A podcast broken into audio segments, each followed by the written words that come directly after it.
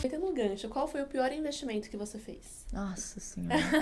ah, Você eu acho sempre que só investiu em ações, né? esse, esse da Embraer, FIIs, sim. fundos de investimento, você nunca nem... Não, assim, eu já testei algumas coisas, eu acho que para você, não digo falar mal, mas para você criticar, para você falar o que é bom e o que não é, você precisa primeiro saber o que você não quer na sua carteira.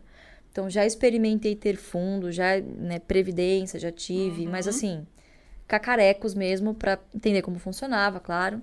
Faz tempo isso, né? Hoje em dia não tenho mais, é 100% focado em, em renda, em futuro e tá em bolsa, né? 100% eu digo assim, que eu considero investimento. Tem uma reserva de emergência que tá na renda fixa e não tem como fugir disso, né? Então, a gente não investe na renda fixa. Eu uso a renda fixa para o Sim, que eu como- preciso. E hoje tá ótimo, né? Então, hoje para quem tá fazendo caixa tá muito bom também a Aí você tem um rentabilidade. caixa de oportunidade. Tem um caixa de oportunidade também, que aí entra nos 5, 10% ali no máximo. No na- máximo. Onde você No deixa máximo. tesouro? Não, não deixa no tesouro. Porque o tesouro, qualquer rebuliço, por exemplo, 2020, o tesouro foi para. As negociações foram paralisadas. Sim. Então não é um bom lugar para você deixar uma reserva de oportunidade. Eu deixo ou num fundo de tesouro Selic Legal. ou num CDB, que renda ali pelo menos, né, inflação, enfim, e o menor custo possível. Legal. Menor custo possível. Então, Perfeito. o feijão com arroz, não tem jeito. Também não não extrapolo muito na renda fixa, não. Muito bom. Vamos falar então da metodologia, né? Vamos. Do BEST, que já é Best. super conhecido, você já deve estar cansada de explicar isso, mas vai ter que explicar de Não, novo. Mas aqui. olha, eu não tenho vergonha de ser repetitivo, porque assim, é um público muito rotativo, né? Sim. E às vezes, olha só que legal que eu já ouvi. Lu, eu ouvi você falar, tipo, em 2019 desse tal de Best. Não dei muita atenção, mas ficou aqui em algum lugar. Perdi dinheiro pra caramba na bolsa, e aí esse ano eu falei, vou resgatar esse tal de Best. Deixa eu ver o que que é. Então, Quanto Não tem- rentinha. Não, e agora Exatamente. tá super em alta, cara. Ações para dividendos, tá É. muito em alta, muito alta. O que me assusta um pouco. Eu fico um pouco assustada quando essas coisas entram em moda. Porque quando entra muito na tá moda, todo mundo meio que procurando a mesma coisa, não é muito bom pra gente Sim. que tá comprando pro longo prazo, né? Exato, Geralmente é Verdade. assim. Mas basicamente, né, aquilo que eu disse, se o seu pilar é renda, você precisa buscar alguns tipos de empresas que geralmente se encaixam de setores que fazem Uhum. sentido para algumas características. Então, perenidade do negócio, né? A consolidação de mercado dessas empresas, né? Por que, que isso é importante? O Brasil é um país que convive com a inflação, isso é histórico. Então, empresas líderes dos seus mercados, elas conseguem ter uma vantagem de preço. Elas repassam no preço Uhum. esse, esse, esse viés inflacionário.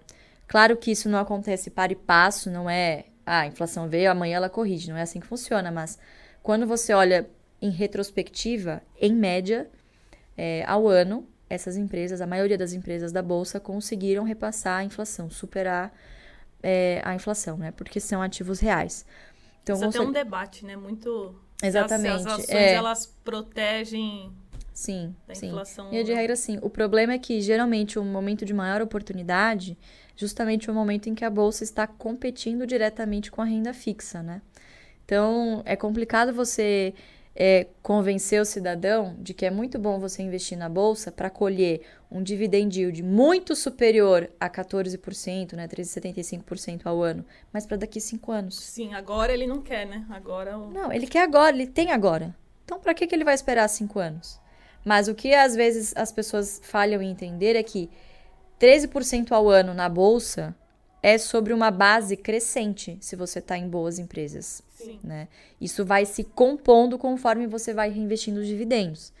Então, hoje, se eu olhar para trás e ver o histórico, se você comparar o preço que eu paguei em algumas posições que eu tenho versus o que elas me pagaram de dividendos, que é o que a gente chama de yield on cost, né, que é a rentabilidade do dividendo sobre o preço médio, o preço que você pagou, né, o quanto você desembolsou.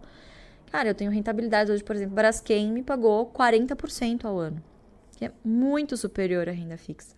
Sim. E isso continua. Então, como eu tenho preços confortáveis, e se cair, poxa, eu tô disponível ali com os meus próprios dividendos, né, com esse fluxo constante para reinvestir, então você fica mais tranquilo, né, com esse com esse colchão, enfim, com essa rentabilidade. Só que isso não vem da noite pro dia, isso foi construído. Eu tô investindo há quase 20 anos. Não, 20 anos não, desculpa. Não, fiz a conta errada. Foi 2008, 2008. Para, para, para tudo, gente. Para tudo. 20 anos não. Não comecei com 8, não. Foi com 14. com 14 anos, foi em 2008. Então, assim, tô há bastante tempo investindo, né? Então, isso é construído, construído ao longo do tempo. Então, o BEST é isso, são aquelas, aqueles cinco setores que se encaixam nessa, nessas premissas básicas, esse uhum. tipo de empresa que a gente busca. Então, BEST, para vocês nunca mais esquecerem: bancos, energia, seguro, saneamento e telecom. BEST, de melhor mesmo. É para vocês Best. nunca mais esquecerem esse acrônimo. Esquecer, Impossível esquecer. Claro que não é só você pegar as empresas desse. Ah, a Luísa falou lá que é para comprar qualquer coisa desses setores, né? Aí você vai e me compra uma Oi, por exemplo, que tá no, no Best, mas obviamente, né, é, tenham, né, parcimônia, obviamente, é, analisem as empresas, Sim. mas é, são bons setores para se começar, pelo menos. Música